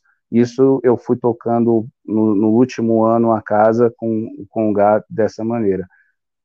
E tenho a imagem do, do, do seu Zé, que sempre teve na casa, dos guias em si, mas eu fui enxugando essas imagens. E como eu disse, o meu foco é enxugar muita coisa. E eu, eu oficialmente aqui estou dizendo para todos que eu fechei a casa, eu não estou mais com casa aberta, aproveitei a pandemia, esse espaço, tem algumas questões pessoais que eu preciso também resolver, e depois, daqui um ano, não sei, eu vou reabrir, os filhos estão aí, nós vamos fazer trabalhos no santuário, vou reabrir a casa dentro desse segmento, fundando a nova casa. Eu fecho o ciclo de Umbanda e fundo a partir do momento que eu, eu reabri. Então, na minha casa... Qual é o, o, Então vamos lá, vamos falar da nomenclatura, já que somos humanos e precisamos de nomes. Sim. Existe uma nomenclatura hoje para esse segmento? Para eu, eu falar da nomenclatura, eu, eu, se eu puder, eu vou falar só uma historinha rápida. Eu claro. lembro que eu falei aqui no começo que foi tudo começou com vovó Samaria, que é a preta velha de minha mãe. E dentro de uma, uma do que nós aprendemos com eles, teve um momento aí em 2008 que a vovó Samaria disse cumprir a missão dos atendimentos e que ficaria é, no alto, lá longe, do jeitinho dela simplório de falar, mas num plano espiritual, emanando luz, um corredor de luz para nós. E sempre nos guiando dentro da simplicidade de uma outra maneira. Eu lembro que para nós foi uma choradeira só, porque ela é, sempre foi essa a anciã da família, mentora da família. E, então, em 2018, veio a, ao comunicado que, na realidade, Comunhão da Luz era um plano espiritual aonde vovó Samaria era uma mentora ali. Era, não é. E ali ela está conhecida como Samaria. E vovó Samaria sempre foi a nossa mentora, independentemente do meu mentor, da minha casa, a gente sempre se guiou por ela, pela, pelos, digamos assim, os mandamentos dela. E na realidade eu passei a colocar Comunhão da Luz, Recanto das Almas Benditas, por causa do primeiro nome. E a informação era que Comunhão da Luz é um plano. Então eu vou falar aqui de primeira mão, quando eu fundar, é, a casa vai chamar Lar de Casa Espiritual, Casa de Caridade Espiritual Lar de Samaria. É, comunhão da Luz, na realidade, é a nossa, é o nosso segmento, porque tudo que a gente faz é, é dentro sobre sob orientação desse plano espiritual que é a comunhão da luz, onde a mentora é vovó Maria. Então, digamos assim, vai ser lá é, casa, espiritu casa de caridade espiritual, lar de Samaria, e embaixo comunhão da luz. E quem for seguir sempre o, os nossos passos vai ter o nome da sua casa e embaixo comunhão da luz, porque está sendo regido por essa comunhão, por esse plano espiritual. A bênção, então, da vovó Samaria para todos nós, que com certeza muita luz vem à frente desse trabalho, como sempre teve, e vai continuar tendo muita luz, e agora é, cada vez mais atrelado àquilo que o senhor sente, né? Eu acho que isso que é interessante, Sim. colocar essa identidade.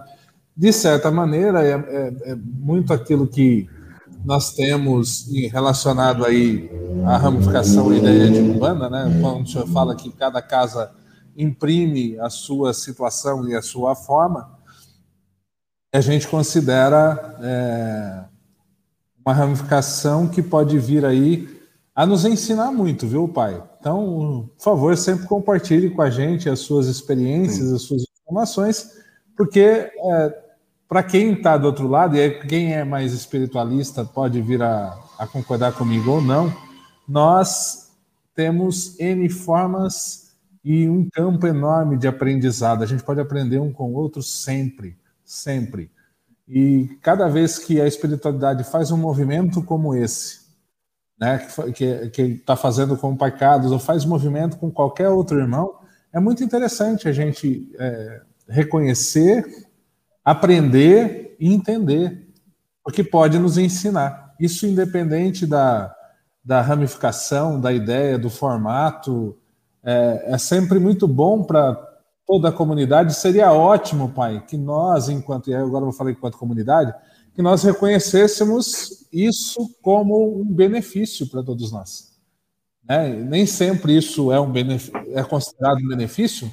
O senhor há de, há de convir que o senhor já teve aí de sabores em alguns caminhos que o senhor passou. Mas eu considero uma, uma, uma condição maravilhosa que a espiritualidade é, lhe fornece, lhe promove, e que bom que isso aconteceu. Eu fico feliz e peço a bênção a toda a sua espiritualidade, que eles continuem aí é, rompendo é, o, o trabalho espiritual ou encaminhando esse trabalho espiritual da melhor maneira possível é, para o senhor, para a sua comunidade e, e aí, por consequência, para toda a nossa comunidade. É, pai, e ponto, como é que faz? Porque o ponto fala gira, o ponto é. fala orixá, canta, canta né, lá na casa do senhor, como é que é? Não, eu tive um, assim, foi é, essa, nos desapegar de costumes, eu acho que é muito dolorido, né? Então, a, a, o que mais pegou não foi a parte espiritual, porque a espiritual continuou exatamente a mesma, os mesmos guias, os mesmos espíritos, mesma rotina, mas é, claro, a gente cantava os caboclos da pedreira como Xangô, para Ogum, para os caboclos guerreiros como Ogum. Eu adaptei tudo. Eu, eu fiz um processo de adaptar todos os pontos que a gente canta, são muitos pontos. Eu sou um pouquinho de uma enciclopédia aqui de pontos, né? Porque eu falei que eu gosto muito. Então adaptei todos, tirei a palavra é, Exu, coloquei Guardião, é, outros. Ó, o Juca até colocou: se não cantou, pede para o Cacutá cantar, que ele canta muito e ele sabe vários pontos raízes. Acompanha as lives dele, ele tá falando, ó. É, eu, vou, eu vou dar um exemplo de Exu, por exemplo, que simples que eu adaptei. Tem um ponto que diz assim: Eixo, da, eixo do cemitério, eixo da encruzilhada, salve o povo de Aruanda, sem eixo não se faz nada. Eu simplesmente só adaptei assim: guardião do cemitério, guardião da encruzilhada, salve o povo de Aruanda, sem ele não se faz nada. Ou seja, é, eu adaptei de sem os rótulos, né, tirando as questões de rótulo.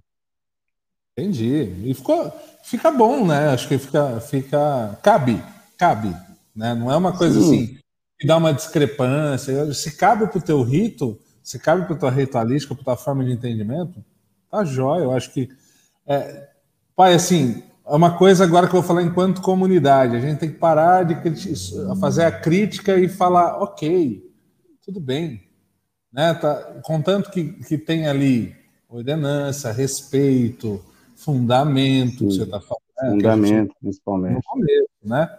É, tem a espiritualidade, né? não ser uma coisa vazia. Eu acho que tudo é possível desde quando essas coisas eh, estejam integradas ali. Bom, e aí nessa caminhada do senhor, né? Não quero, depois preciso ir, né? Não, não quero espiritualidade, depois Sim. vem. É, se o senhor pudesse definir hoje espiritualidade, né, porque o senhor até defende um pouco a ideia da diferença entre espiritualidade e, e religião, né? O senhor Sim. coloca bastante essa, essa questão. Se o senhor puder definir hoje espiritualidade durante essa caminhada, como é que o senhor define? A espiritualidade é, é, é você olhar para dentro, tão para dentro, tão para dentro, não é egoísmo olhar para dentro, se reformar, e você vai olhando tão para dentro que você começa, é como se você voltasse, retrocedesse. Aí você consegue se conectar com o seu eu interior, aí você se conecta, vai conseguir se conectar com a natureza, você vai se conectar com o universo onde tudo começou. Então é uma conexão interior a espiritualidade, hoje onde te ensina a empatia, te ensina a, a refletir, te ensina, ela te dá aquela que, que a gente chama o controle da consciência emocional. mesmo nós somos seres humanos, nós vamos ter raiva, impulso, vamos errar, isso aí faz parte, mas é aquela reflexão que vem automaticamente depois. Nossa, errei aqui, e aí você olha para dentro e você consegue sentir você mesmo, se conectar com você, se conectar com a natureza, se conectar com o universo. Então, para mim, isso é espiritualidade. E aí você vê, se conectando com a natureza, com o universo, você vai perceber que o foco é a vida. E todos os seus atos têm que promover a vida em qualquer aspecto. Para mim, isso é espiritualidade. Axé, axé, né? E a, a, espiritualidade sempre esteja presente com o Senhor e com os seus. É isso que eu desejo nós. do coração. É, o, senhor, o senhor cantou um, uma cantiga aí falando da modificação dos nomes, mas essa, essa cantiga não valeu aí para fazer a cantiga para cantar. Eu queria que o senhor ah. cantasse aquela cantiga, aquela assim que fica, que está lá no coração, sabe? Aquela que quando o senhor canta. É, atua aqui no, no, né, balança aí o corpo do Senhor, que o Senhor traz uma emoção para aquele momento, ou que marca a tua história em algum, algum instante. Vou deixar com o Senhor essa cantiga. Eu vou cantar um ponto que eu gosto muito. Eu gosto de muitos, tem muitos que mexem comigo, mas eu escolho um que ele é bem aquele tradicional, mais lento, que é do caboclo arranca-toco, caboclo que trabalha com meu pai, o segundo caboclo, né? Meu pai é, aquele caboclo mais de proteção do meu pai, mas que esse ponto sempre mexeu comigo. Ele é assim: Eu corri mares, corri terras, subi montanhas e serras, à procura do meu pai. Perguntei a Jurema, onde mora esse caboclo? Arranca tu, onde estás? No meio da mata virgem, uma voz me respondeu: Onde estou é onde estás. Filho que não esquece o pai, arranca toco sou eu. Filho que não esquece o pai, arranca toco sou eu. É isso aí. Sabe, acabou. Acabou arranca toco, né? É, Possivelmente, como nós estamos aqui no meio tecnológico, né? E a gente está aqui numa live, ela vai ficar gravada aqui para a galera assistir posteriormente também. E tem uma galera que vai buscar informação sobre espiritualidade, religiosidade da internet. Para essa galera nova que está chegando, pai, principalmente para esses jovens aí que estão chegando, estão encantados aí com, esse, com, a, com a Umbanda, é, encantados com a espiritualidade, encantados com esse, com esse caminho Queria que você deixasse aqui algumas, algum conselho, algumas recomendações para quem está despertando para esse caminho agora. É, eu aconselho, assim, eu vou colocar uma reflexão que, como eu disse aqui, quem procura a espiritualidade tem que ter coragem para olhar para dentro de si próprio e se auto-reformar, se autocriticar, é, se reconstruir toda vez que você é, desmoronizar. Então, é, quem procura espiritualidade tem que saber que o caminho não está à frente dos olhos, está dentro de nós.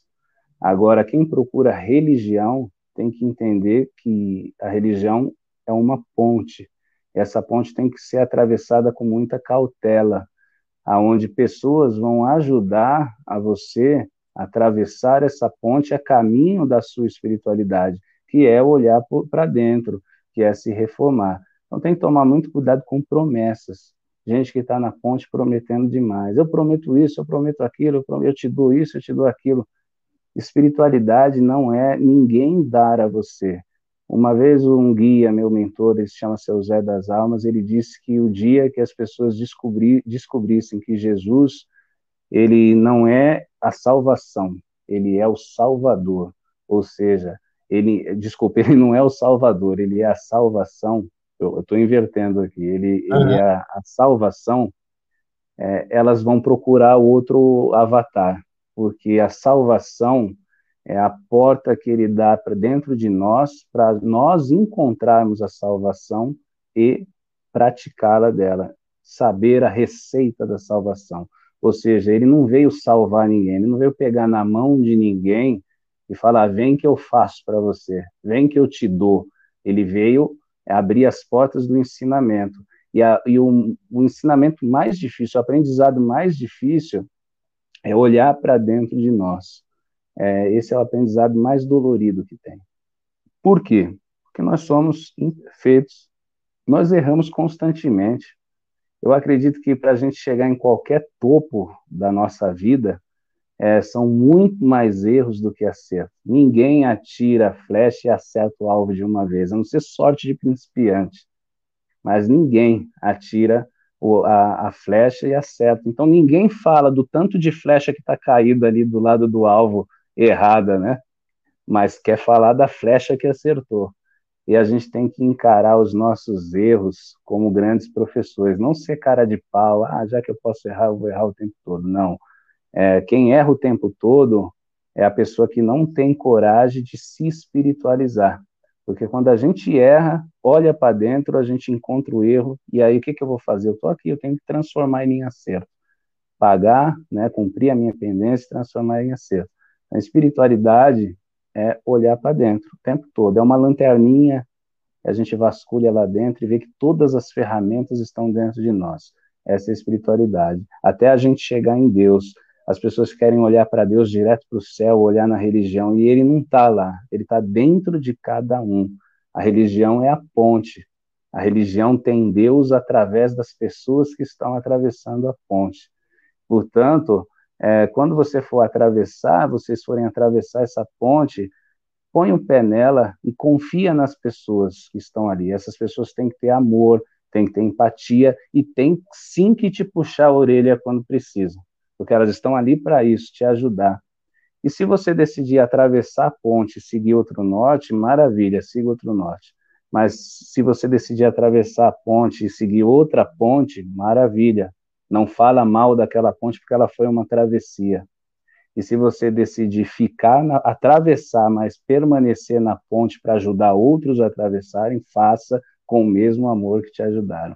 Para mim, acho que o recado é esse: paciência que, como diz os mais velhos, água demais ficar... mata a planta. Só não pode ficar pela metade, né, pai? Não dá para ficar, pode ficar pela metade.